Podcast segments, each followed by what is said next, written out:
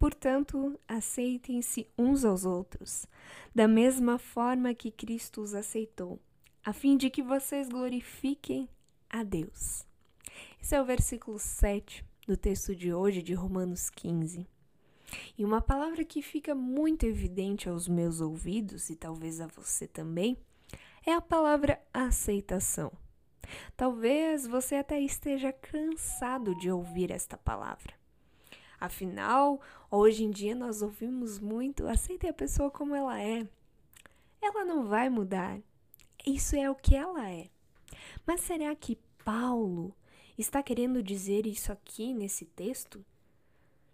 Sou a missionária Kathleen Schulzberno aqui de Garuva e eu convido você a ler esse texto de Romanos 15 com muita atenção, pois esse texto não fala de aceitar só por aceitar, mas fala de uma mudança completa na vida. É uma mudança onde você não olha mais para si mesmo, mas para Deus. E automaticamente a sua forma de viver ela muda. Aqui fica claro de que deveria haver uma união. No versículo 5, se a gente olha, fala do espírito de unidade segundo Cristo Jesus, para que com um só coração e uma só voz vocês glorifiquem ao Deus e Pai de nosso Senhor Jesus Cristo. Vale lembrar que no capítulo anterior, Romanos 14, nós tínhamos dois públicos. Esses dois públicos de comunidades dos gentios e os judeus ainda são assunto aqui no capítulo 15. E aqui fala claramente de que aqueles que têm uma caminhada de vida de fé maior, que são os judeus, que eles justamente estejam ali para ajudar a edificar os mais novos na caminhada de fé. E que juntos o seu objetivo é glorificar a Deus. Os versículos 10 em diante falam até de louvar juntos e enriquecer o nome de Deus. E o objetivo de estar juntos é edificar uns aos outros. Os nossos relacionamentos, o reset na nossa mente ou na nossa forma de ver o outro é justamente nesse sentido. Nós não somos perfeitos, nem eu, nem você, mas juntos podemos edificar uns aos outros, cuidar uns dos outros e juntamente, e o mais importante, é glorificar a Deus. Isso é aceitar, é aceitar que o outro tem suas falhas, mas que juntos buscam a vontade de Deus.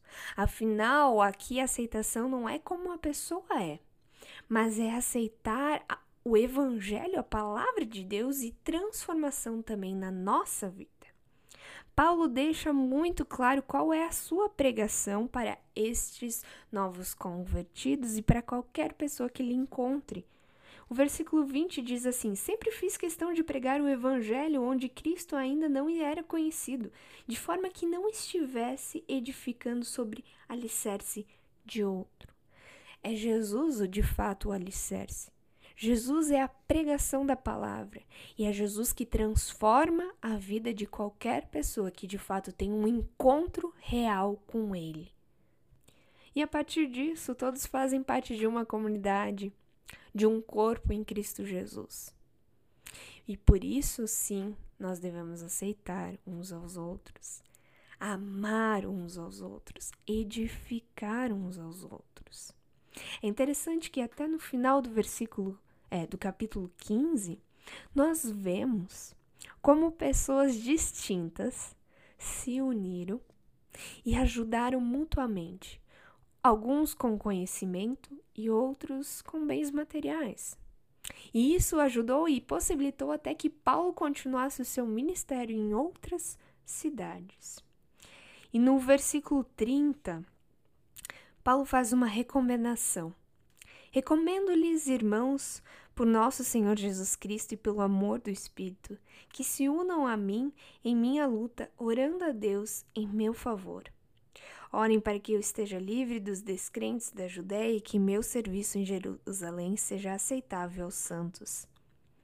Aqui fica claro que Paulo convida a todos a orar por ele, pelo simples fato de ele pregar a palavra. Isso é comunidade. Isso é aceitar os diferentes. Isso é aceitar que a palavra de Deus é para todos e que é Ele que vai transformar. E você é convidado a edificar os seus irmãos. Que na sua vida, aqueles que você encontra na caminhada de vida de fé, que você aceite eles e ajude a edificar e ser edificados. E que juntos louvemos ao nosso Senhor. Amém. Que Deus te abençoe nesse dia.